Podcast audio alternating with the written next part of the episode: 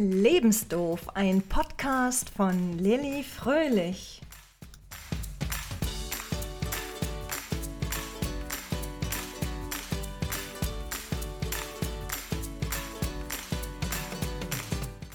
Danke, dass du vorbeihörst. Hole dir Tipps, mit denen du garantiert nicht lebensdoof durchs Leben gehen wirst.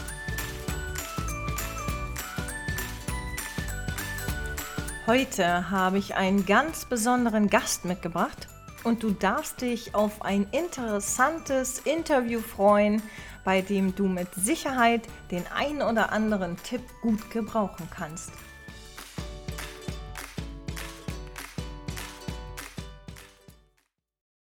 Heute habe ich wieder einen Gast für euch da und ich freue mich sehr, dass sie heute da ist. Herzlich willkommen, liebe Monika Loy. Ja, vielen Dank, liebe Nicole, für diese Einladung. Ich freue mich sehr. Du bist seit ja, über 35 Jahren in der Pflege, hast quasi ähm, ja auch palliativ beim Sterben begleitet. Du hast damals versucht, äh, ja, über die Grenze von der DDR in den Westen zu kommen, gemeinsam mit einer Freundin. Sie ist irgendwie am Zaun hängen geblieben, du bist wieder umgekehrt und bist daraufhin ins Frauengefängnis gekommen nach Halle, wo wir auch gemeinsam beide waren, auf den Spuren der Vergangenheit. Du hattest damals einen kleinen Sohn, den du nicht mit ins Gefängnis nehmen durftest, der in einem Kinderheim äh, untergebracht worden ist und zum Glück nicht äh, zur Adoption freigegeben wurde. Du durftest ihn nach ein paar Monaten wieder in die Arme schließen. Mittlerweile gehst du als äh, Autorin und auch als Speakerin auf die Bühne und erzählst von deinem Leben. Du erzählst davon, dass du als Mutter deinen Kindern gegenüber Gewalt angewendet hast und gehst da mit diesem Tabuthema tatsächlich sehr, sehr offen um. Ich glaube, weltweit hatte ich mal nachgeguckt, sind es über 300 Millionen Kinder, die äh, Gewalt im Elternhaus erleben. In Deutschland waren das letztes Jahr nicht ganz 60.000, also relativ viel. Ähm, wie kommt es, dass du offen mit diesem Thema auf die Bühne gehst und offen damit umgehst? Ja, also das hat einen ganz bestimmten Grund, ähm, weil ich den Menschen mit meiner Geschichte erzählen möchte, dass man eben nicht verurteilen soll, weil man die Geschichte nicht kennt. Bei mir war das eben, wie du schon sagtest, ich bin geflüchtet. Äh, über die Grenze, war dann im Todesstreifen und wusste damals zu dem Zeitpunkt nicht, dass ich schwanger bin. Und dann hat man mich also zurückgeholt, ich kam ins Gefängnis, hatte einen Blutsturz und man stellte fest, ich bin im fünften Monat. Und äh, ich hatte dann natürlich erst Mutterschutz, durfte mein Kind gebären draußen in einem Freiheitskrankenhaus. Ich hatte auch einen ganz tollen Arzt und musste dann aber wieder ins Gefängnis, weil ich wurde verurteilt für zwei Jahre, acht Monate und musste mein Kind ins Kinderheim geben. Und dieser Moment, hat in mir etwas zerstört. Diese Gefühle, die man eigentlich haben sollte als Mutter. Aber ich war nur noch voller Hass. Ich habe die DDR gehasst, ich habe alles gehasst. Und ähm, ja, und so war es dann viele Jahre. Ich bin dann äh, Gott sei Dank früher entlassen worden. Es war damals die Amnestie. Und mein Sohn war natürlich was ganz normal ist, weil ich wusste ja nicht, dass ich schwanger bin. Er hat natürlich diesen Stress, diese Angst, alles mitbekommen. Und er war eben ein sehr agiles Kind, so nenne ich das mal. Und ich war völlig überfordert. Ich war ganz allein in der DDR und habe dann mein Kind, wie er klein war, geschlagen. Und ich habe jahrelang darunter gelitten. Und ich habe jedes Mal, wenn ich es getan habe, es ist wie ein Hamsterrad, ich hätte mir die Hände abhacken können. Es war so schlimm, dieser Schmerz, das, das zu ertragen. Und dann habe ich dann später natürlich durch die Pflege eine sternende Frau begleitet, die nicht sterben konnte, weil sie auch mit ihrem Sohn etwas hatte. Das habe ich auch in meinem Buch geschrieben. Und ich habe dann den Sohn gesucht und ich habe ihn gefunden. Und als er dann vor ihr saß, kniete und weinte und sie sagte, verzeih mir, stand ich im Stationszimmer und habe so geweint und mein Herz ist fast zerrissen. Aber das war der Moment, wo ich wieder was fühlte. Dann habe ich gedacht, nein, Monika, du wirst jetzt all das heilen, weil du möchtest nicht im Sterbebett liegen und dann nicht sterben können und dann kommt dein Sohn und sagt, Mama, es tut mir leid oder ich habe dir vergeben. Und dann habe ich das eben aufgeräumt. Und das Spannende war, ich habe viel Therapie gemacht, ganz viel gemacht und hier drin war es immer noch irgendwie und immer wenn ich meinen Sohn sah, und das war genauso vor vier Jahren, also war er 40 und er stand vor mir, wir haben uns getroffen hier in Zürich, weil ich lebe in der Schweiz und ich hatte wieder so eine Demut. Ich, ich, ich wollte Verzeihung sagen. Und er stand auf mit seiner Größe. Er ist ein großer Mann und sagte, Mama, ich möchte dir was sagen. Wenn du nicht beginnst, endlich dir selbst zu vergeben, dann kann ich dich nicht mehr sehen. Dann treffen wir uns nicht mehr. Und ich habe ihn so angeguckt und er sagte, weißt du warum, Mama? Mir tut das weh. Ich kannte unsere Geschichte. Ich habe schon längst dir vergeben, aber du leidest. Und das war der Weg, wo ich dann selbst in die Heilung ging, mit dem Werkzeug, was ich auch heute tue, mit der Palmtherapie, wo ich auf die Bühne gegangen bin. Ich habe gesagt, auch zu meinem Mann, ich habe gesagt, ich gehe, weil es ist mein, äh, mein dritter Mann und äh, hat ja damit nichts zu tun. Mhm. Und ich, er hat gesagt, hast du wirklich den Mut, rauszugehen und dich hinzustellen vor tausenden Menschen? Habe ich gesagt, ja, ja, ich habe den Mut. Und wenn man mich verurteilt, kann man machen, wie man möchte. Aber ich glaube, dass damit vielleicht ein bisschen geheilt werden kann. Weil auch hier in der Schweiz gibt es Gewalt. Die gibt es leider überall. Ne? Und das Problem ist, glaube ich, dass viele oder eigentlich alle Eltern, die Eltern werden, nicht darauf vorbereitet werden, was auf sie zukommt. Du lernst ja nirgendwo, wie versorgst du ein Kind? Wie gehst du mit den verschiedenen Entwicklungsstadien um? Wie gehst du mit der Trotzphase um? Wie gehst du damit um, dass dein Kind einen eigenen Kopf hat und vielleicht sagt, nein, ich mach das nicht. Ne? Oder sich im Supermarkt auf den Fußboden schmeißt, weil es irgendwas haben will. Das sind ja alles äh, Stresssituationen für die Eltern, mit denen sie nicht gelernt haben, umzugehen. Das heißt, du versuchst immer irgendwie intuitiv zu handeln und das zu machen, was vielleicht deine eigenen Eltern vorgelebt haben oder was du aus vorherigen Generationen sozusagen noch mitgenommen hast, unbewusst. Mm, und ich glaube tatsächlich, es ist relativ schwierig, weil wir eben keinen Elternführerschein machen müssen und auch haben und dadurch in Situationen völlig auf uns selbst gestellt sind. Und es ist immer sehr schnell und einfach, andere zu verurteilen, ne, dass sie sich, dass sie ihre Gefühle, ihre Aggressionen nicht im Griff haben und sich am Kind auslassen, ähm, wenn man nicht selber schon in dieser Situation war. Also ich glaube tatsächlich, das ist ein sehr, sehr schwieriges Thema, ein großes Tabuthema und ähm, man muss wirklich irgendwie versuchen, Wege zu finden, anders damit umzugehen. Ja, genau. Und ich finde auch, es beginnt ja nicht nur bei der körperlichen, handgreiflichen Gewalt, sondern auch schon nonverbal. Mhm. Da gibt es ja auch schon Gewalt, also zum Beispiel Liebesentzug, ne? also Zuckerbrot und Peitsche. Ja. Und ich, äh, ich möchte damit das nicht entschuldigen, weil ich auch so viel erlebt habe. Aber ich glaube, wenn es einen Raum erschaffen, also wenn ein Raum erschaffen wird, wo sich auch eine verzweifelte Mutter hinwenden kann, ohne dass gleich der Finger gezeigt wird oder sie die Angst hat, die Kinder werden weggenommen, wenn dieser Raum da ist und sie erstmal selber heilen kann, dann verändert sich das auch. Aber es ist eben ein Tabuthema, so wie Gewalt am Mann und Frau und alles. Es wird immer so gedeckelt oder man wird verurteilt. Ne? Entweder ist man psychisch gestört oder dieses. Und das finde ich einfach nicht schön. Und deshalb, ja, ist es eben wirklich gut, wenn man mutig ist, so wie ich, das erlaube ich mir zu sagen. Ja. Und ja. Ähm, ich hatte die größte Erfahrung mal gemacht. Ich habe vor 15 Frauen das allererste Mal gesprochen und eine hatte ihr kleines Baby dabei. Und ich saß da, mein Herz schlug bis zum Hals und ich habe gedacht, wenn ich das jetzt sage, dann wird es schlimm. Nein, sie haben geweint, als ich ihnen meine Geschichte erzählt habe. Sie haben geweint und sie hatten Mitgefühl und einer hat so ja gesagt, das hilft mir auch jetzt. Jetzt kann ich für mich mal gucken, warum mich mein Kind aufregt, weil es ist ja nicht das Kind. Das ist ja in uns etwas, was da eine Ohnmacht ist, eine Verzweiflung, die vielleicht von früher ist, hat gar nichts damit zu tun. Oder die vielleicht in der Beziehung, dass da nichts funktioniert. Und wenn man dann nicht gehört wird, mhm. dann geht es eben, ne, also Ohnmacht, Verzweiflung und dann zack.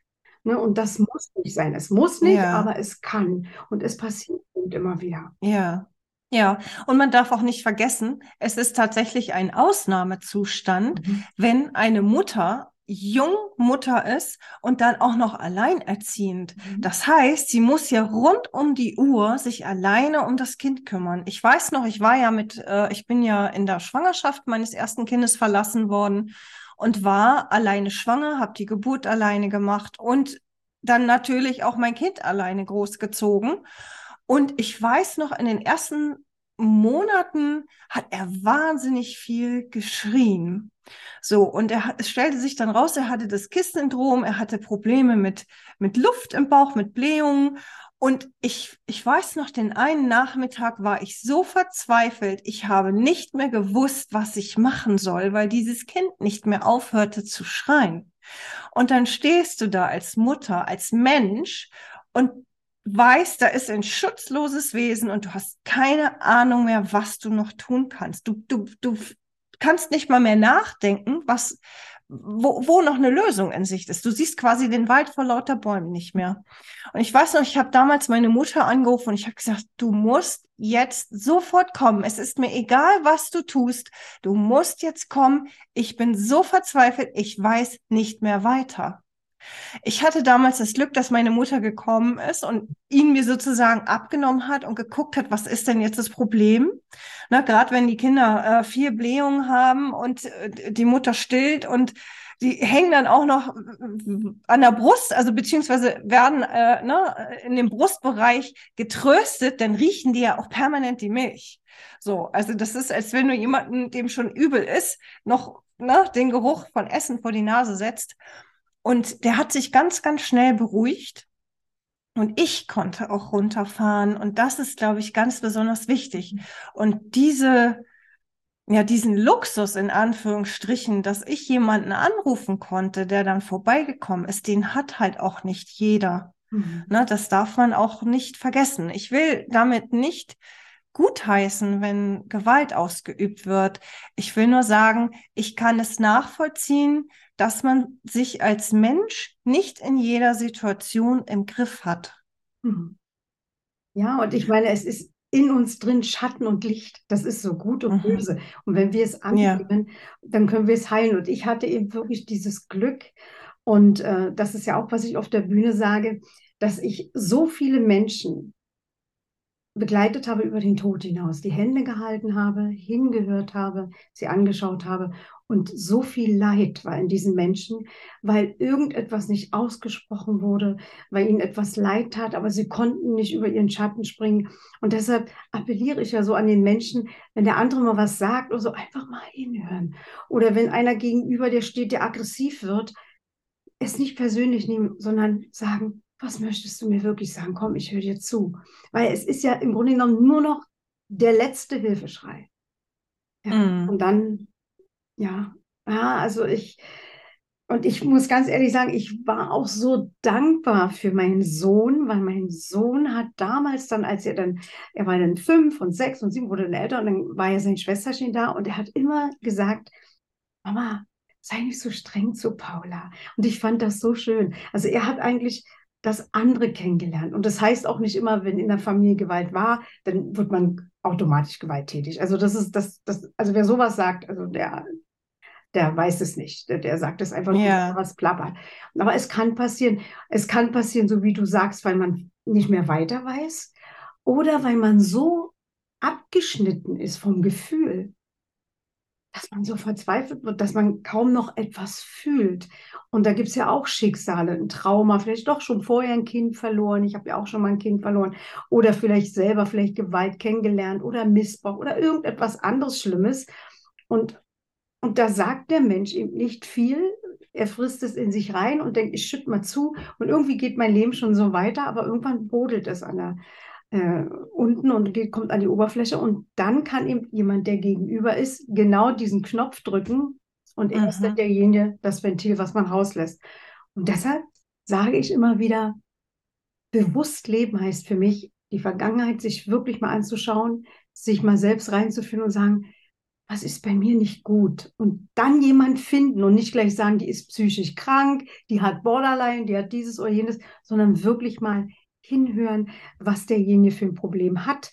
Und die Klienten, die zu mir kommen, also das ist fast immer, fast immer das Thema Liebe und Verbundenheit. Angst vor Ablehnung, wertlos sich fühlen, sind es vielleicht erfolgreich oder weiß ich, sind tolle Mütter und so. Und, aber es ist sehr oft in den Menschen und es liegt auch daran, weil die Generation vor uns waren Kriegs, kriegsgeschädigte Kinder. Und meine Mutter hat ihre Mutter verloren, da war sie drei. Ihren Vater, da war sie elf. Unsere Mutter konnte uns ja gar nicht die Liebe geben. Woher denn? Woher sollte die denn kommen? Und das mm. darf man alles sich anschauen und dann kann man auch verstehen und so wie man helfen kann, dann wird es auch mit dem Kind wieder besser und die Gewalt lässt nach. Dann, dann kann es schön werden. Und deshalb glaube ich schon, dass es gut ist, ähm, dass ich mich da auf den Weg gemacht habe und auch mein Buch geschrieben habe. Ja. Das einen ganz speziellen Titel hat, schreckt viele Menschen erst ab, aber es hat mm. einen Grund, den man ja jetzt hört, weil ich ja viel mit dem Tod zu tun hatte viele ja. begleitet. Und deshalb wurde der Tod mein Freund.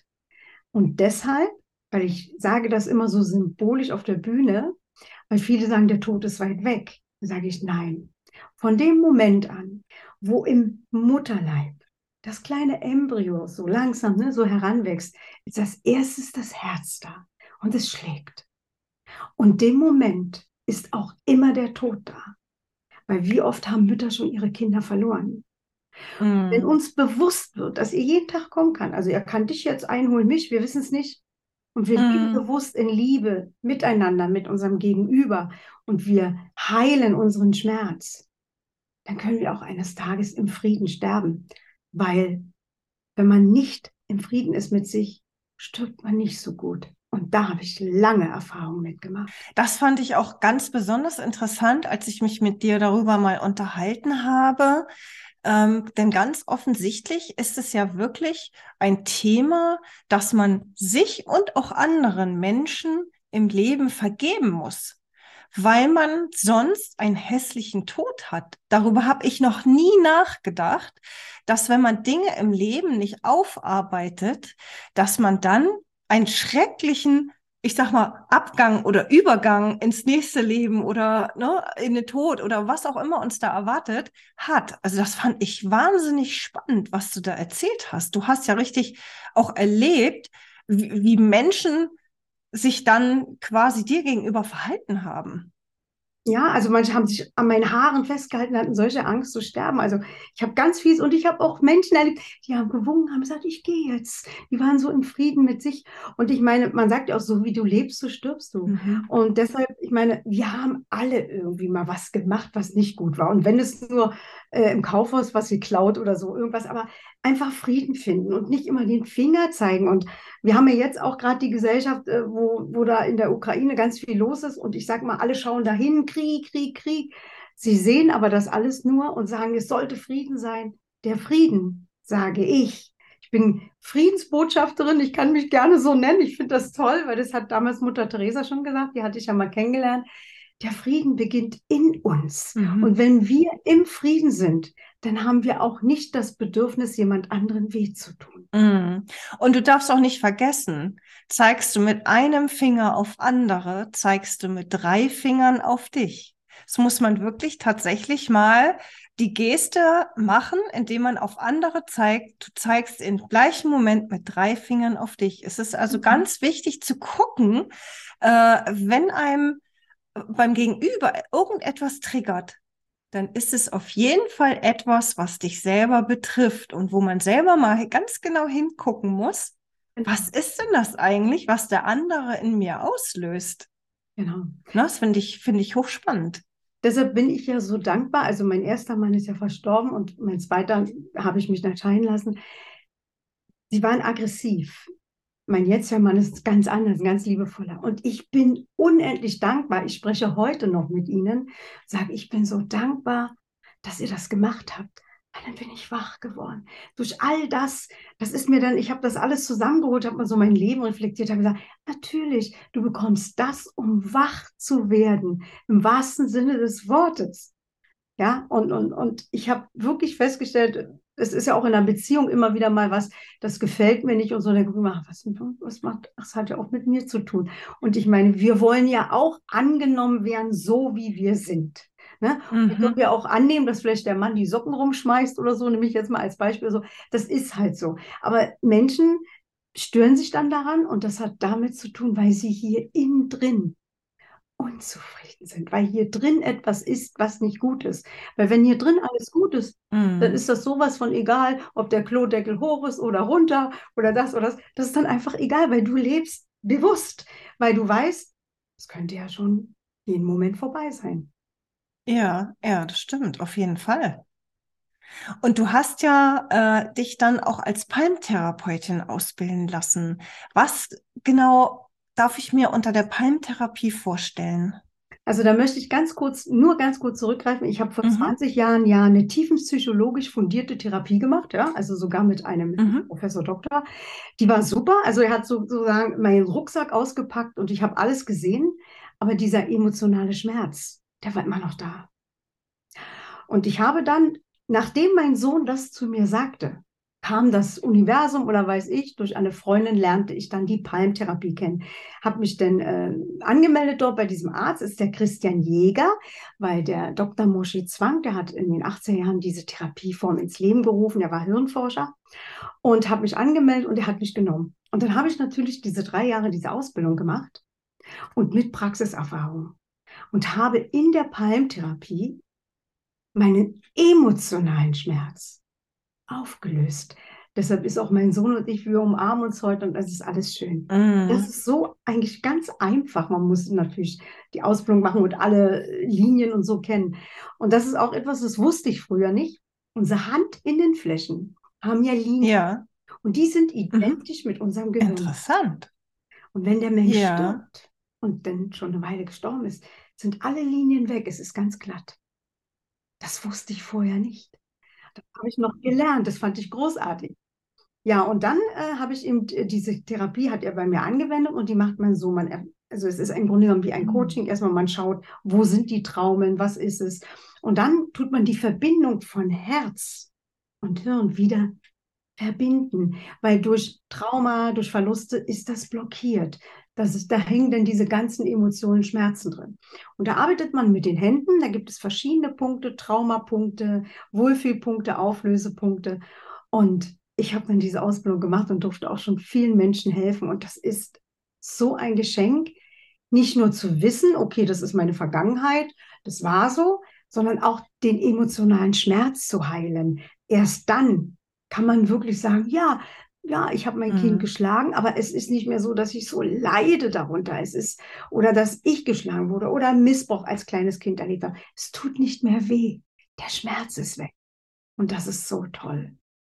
Und es ist so erstaunlich, weil wir uns eigentlich in den letzten Jahrzehnten nicht wirklich viel damit beschäftigt haben, was denn eigentlich unser Gehirn alles kann und unser Herz und, unsere Emotionen. Und es ist, äh, mir erscheint das fast so ein bisschen wie so ein Trend, ne, gerade jetzt auch in den letzten Jahren, dass die Menschen immer mehr gucken, wer bin ich denn eigentlich? Was macht mich aus? Ähm, wie, wie kann ich meine Persönlichkeit weiterentwickeln? Wie kann ich mein Selbstwertgefühl steigern? Gerade in Deutschland haben wir ja sehr große Probleme damit, ne, äh, äh auch für uns sozusagen einzustehen und zu sagen, ich bin in Ordnung, so wie ich bin. Genau, weil die Gesellschaft eben sagt mir, du musst so sein, du musst so, du musst das, du musst was bringen, du musst was leisten. Mhm. Ach, du bist kein Doktor, du hast nicht studiert und das was soll das alles? Wir sind alles Menschen. Ich liebe die Putzfrau genauso wie den CEO. Und manchmal hat die Putzfrau sogar noch mehr ihr Herz offen. Das heißt nicht, dass der Große keins hat, aber oftmals verschlossen, weil er so takten muss und, und große Sachen äh, managen muss in seiner Firma. Und wenn alle wieder so in diese Herzfrequenz kommen, dann glaube ich, ist das besser. Und da können wir auch viel mehr erschaffen. Ich meine, das kennen wir doch schon, wenn wir morgens aufstehen und wir fühlen uns wohl, da können wir die Wohnung durchputzen von oben bis unten. Aber wenn uns irgendetwas wehtut, mhm. dann sitzen wir nur mit dem Kaffee da und der Tag geht vorbei. Ja, und, und so denke ich, ja. ist das besser. Und auch medizinisch. Also ich muss sagen, es wurde Großartiges in den Jahren gemacht. Ich meine, es gibt wundervolle Chirurgen und alles. Aber Antidepressiva und Psychopharmaka werden so oft, so schnell verordnet und sie haben Langzeitschäden. Und diese Menschen habe ich dann gepflegt. Und ich finde, bevor man sowas nimmt, Mhm. sollte man doch erstmal hier heilen. Ja, auf jeden Fall. Und wie gesagt, es gibt ja auch immer mehr äh, äh, auch Ärzte, Mediziner und Forscher, die mit diesen Themen rausgehen, Bücher schreiben. Ne? Da brauchen wir gar nicht so weit gucken. Jo Dr. Joe Dispenza ne, schreibt darüber oder auch in Deutschland der Dr. Ulrich Strunz, der darüber schreibt, dass auch Meditation etwas in unseren äh, in unseren Körperzellen bewirkt. Also wenn wir quasi jeden Tag zehn Minuten dafür aufbringen, äh, uns positiv in den Tag zu denken oder den Tag positiv zu verabschieden, dann leben wir tatsächlich viel gesünder, als wenn wir äh, äh von einem stressigen Termin zum nächsten hetzen, äh, die schlechten Erinnerungen und Erfahrungen einfach nur schlucken, wie du schon sagst. Ne? Es fängt an zu brodeln und zu und, und zu kochen. Ähm, und vielleicht kommt es dann irgendwann als Krankheit zutage. Und das können wir uns tatsächlich sparen, indem wir Therapien machen, wie bei dir zum Beispiel die Palmtherapie, indem wir aber auch gucken, dass wir uns äh, gut bewegen, äh, gut ernähren und auch mit unseren Gedanken richtig, also ich sag mal, Gedankenhygiene betreiben, ne? also positive Gedanken auf den Weg bringen. Das finde ich hochspannend.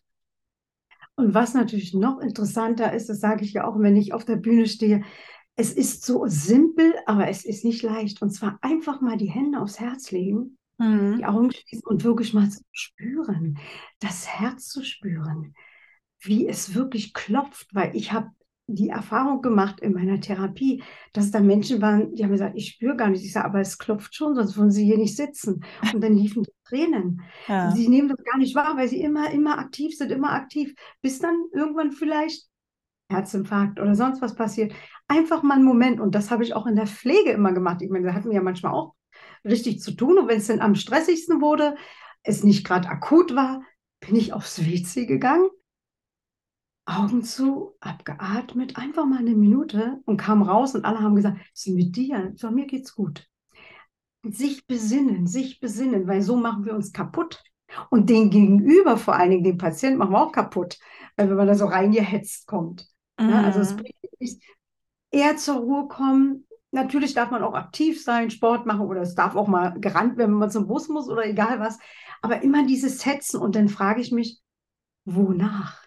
Und da kommt eine Antwort, um Anerkennung zu bekommen, Wertschätzung, mhm. um sich wirklich verbunden zu fühlen. Aber das geht ja. nicht. Du ja. verbindest dich nicht mit das, was da im Außen ist, sondern mit dir. Und das ist so interessant.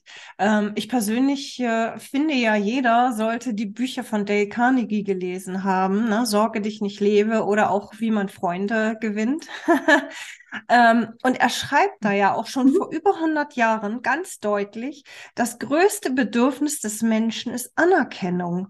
Und das größte mhm. Geschenk, das wir an uns selbst machen können, ist, wenn wir uns selber anerkennen. Denn wenn wir uns selber anerkennen, rennen wir nicht mit einem leeren Einkaufswagen durch die Welt und versuchen die Anerkennung der anderen Menschen äh, einzusammeln. Ne? Dann sind wir nicht darauf angewiesen, dann ist unser Korb schon voll.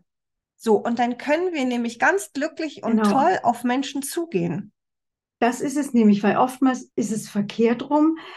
Ich will Anerkennung haben und mache den anderen klein, um größer zu wirken. Und ich meine, jeder Mensch ist einmalig. Wieso kann neben mir nicht auch so eine Größe stehen? Ne? Also ich stelle mich mit 20 Frauen auf die Bühne, würde niemals sagen, du bist größer, ich bin kleiner. Du bist, wir sind alle eins und das ist so wichtig und nicht mhm. der oberste Chef zum Beispiel, nicht alle. Es gibt wundervolle Chefs, so gucken so nach unten und sagen, du, ja, also das, das muss nicht sein, aber es liegt daran, weil er sich selbst nicht wenn man sich selbst liebt, Selbstliebe, das hat nichts mit Ego zu tun oder, oder äh, Selbstverherrlichung, Selbstliebe, dann brauche ich im Außen nicht zu kämpfen, dann brauche ich niemand schlecht zu machen, nur damit ich besser dastehe.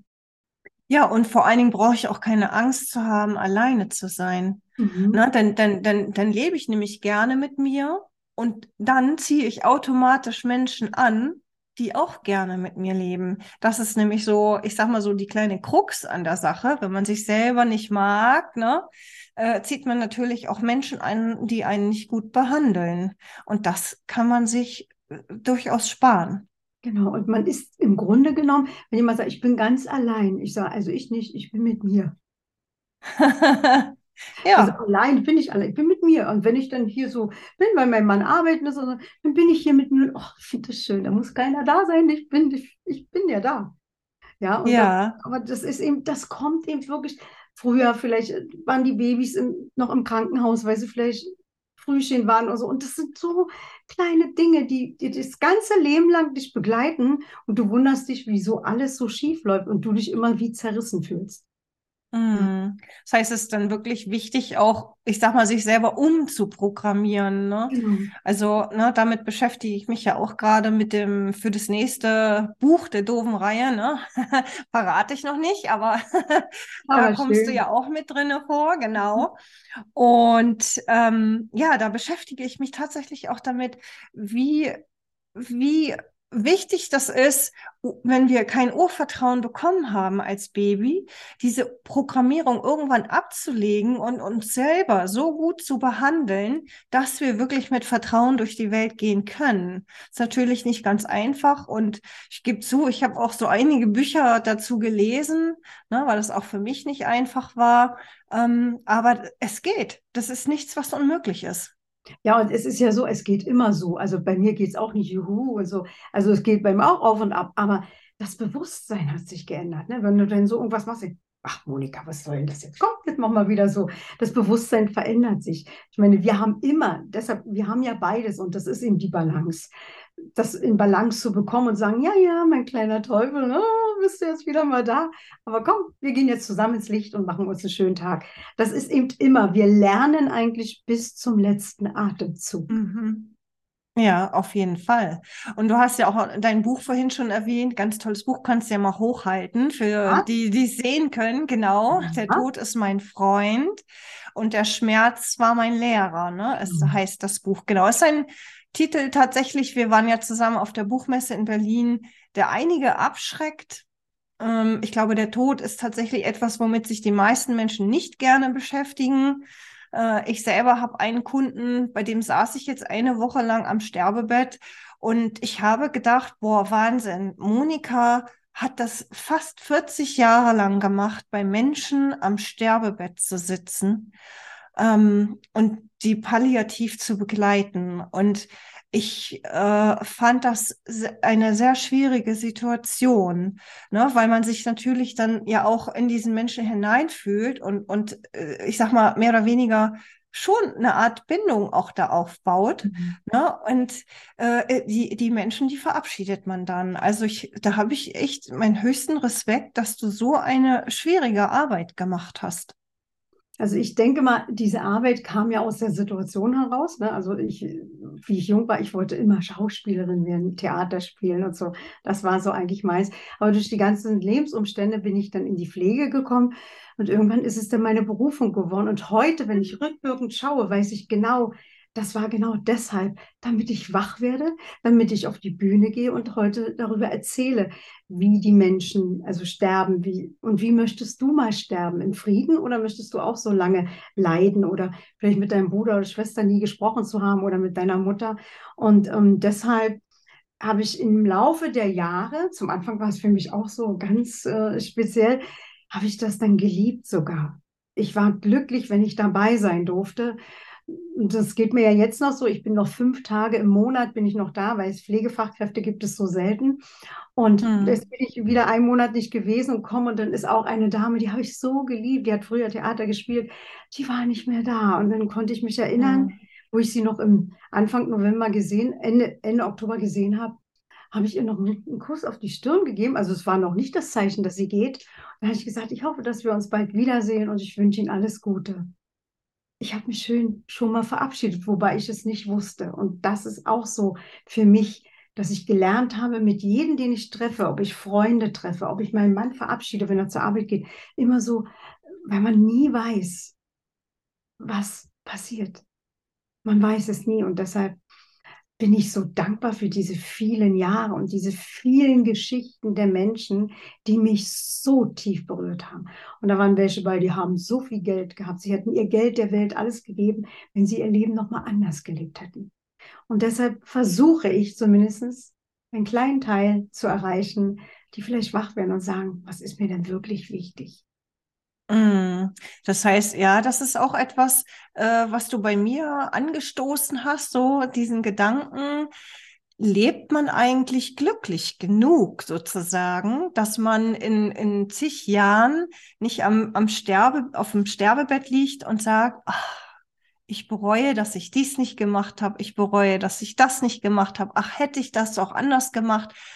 Und ich seitdem und nochmal extremer, seitdem ich jetzt äh, äh, vor wenigen Wochen äh, am Bett des Kunden gesessen haben, habe, seitdem ist es mir um vieles bewusster noch, dass ich wirklich morgens aufwache und sage, danke, heute ist ein neuer Tag. Vielen Dank, dass ich aufwachen durfte. Und ich versuche diesen Tag so glücklich wie möglich zu gestalten, weil du einfach nicht weißt, ist das der letzte Tag, den du hast? Das kannst du einfach nicht wissen. Na, und einfach noch viel bewusster zu leben. Und ich hoffe, dass mir das auch die nächsten Jahre so gelingen wird. Na, ich habe mich ja zum Glück äh, letztes Jahr dafür entschieden, äh, tatsächlich auch das zu machen, beruflich nur noch das zu machen, was ich liebe, und zwar das Schreiben von Büchern. Na, und bis jetzt klappt es und ich hoffe, ähm, dass es auch weiterhin so klappen wird. Und darum freue ich mich auch riesig, dass wir zusammen äh, tatsächlich noch das eine oder andere Buchprojekt machen werden. Ja, also da freue ich mich auch, weil ich habe auch so viel noch, also ich habe ja schon ganz viele Titel, wie die Bücher heißen sollen. Ich bin schon auch so am zweiten Buch, weil ich, ich habe mir immer so gedacht, ich möchte etwas zurücklassen. Erstmal von den Menschen, die alle gegangen sind. Und da kann ich überall Teile mit rausnehmen, die so wertvoll sind für andere Menschen, dass sie dieses Bewusstsein bekommen. Jetzt heile ich, jetzt gucke ich und, und jetzt bin ich auch mal ein bisschen ruhiger, ich muss ja nicht so hetzen. Oder manch einer hat Putzzwang, putzt den ganzen Tag die Wohnung, kenne ich auch von früher. Oder Kaufrausch, geht nur kaufen, kaufen, kaufen, ist trotzdem unglücklich. Und all diese Erfahrungen, die packe ich da alle dann in diese Bücher rein und dann denke ich, für die, die alle gestorben sind, ist überall so ein Sternchen mit drin von demjenigen seine Geschichte. Und, äh, und ich weiß, dass Geschichten Menschen berühren. Geschichten berühren Menschen. Also das, das war eigentlich schon immer so und das wird wahrscheinlich auch immer so sein. Und da freue ich mich, dass wir beide auch zusammenarbeiten, weil deine Bücher sind auch so wertvoll, so wertvolle Bücher, weil alles, was mit Gesetzen oder so zu tun hat, da ist man ja nicht so Fachmann, da ist man erst dann Fachmann, wenn es auf einmal knallt und man braucht mal was. Und das, mhm. das ergänzt sich wundervoll und das ist so schön. Ja, wie gesagt, ich glaube, das werden wirklich ganz tolle Projekte. Ähm, wir sind beides, ja, ich sag mal, mit dem Herzen dabei beim Schreiben. Und ich glaube, das wird die Bü Bücher auch ganz besonders machen. Darauf freue ich mich schon. Äh, auch darauf, dass ich dich dann in der Schweiz mal besuchen werde, in der schönen Schweiz. ja, da muss unbedingt kommen. genau. Dann gehen wir in die Berge und atmen mal ganz tief durch. Ja, ja, herrlich. Also ich glaube, ja, wie gesagt, ich glaube, das braucht man auch, ne, dass man sich Kraftinseln sucht und guckt, äh, ja, dass man sich nicht vom Stress auffressen lässt, weil Stress macht ja bekanntlich krank und unglücklich und das brauchen wir alle nicht und von daher ja, ist das ganz wichtig, auch mal runterzufahren, runterzukommen und zu sagen, so, Auszeit. Ich habe äh, ne, viele Jahre durchgepowert wie eine Irre.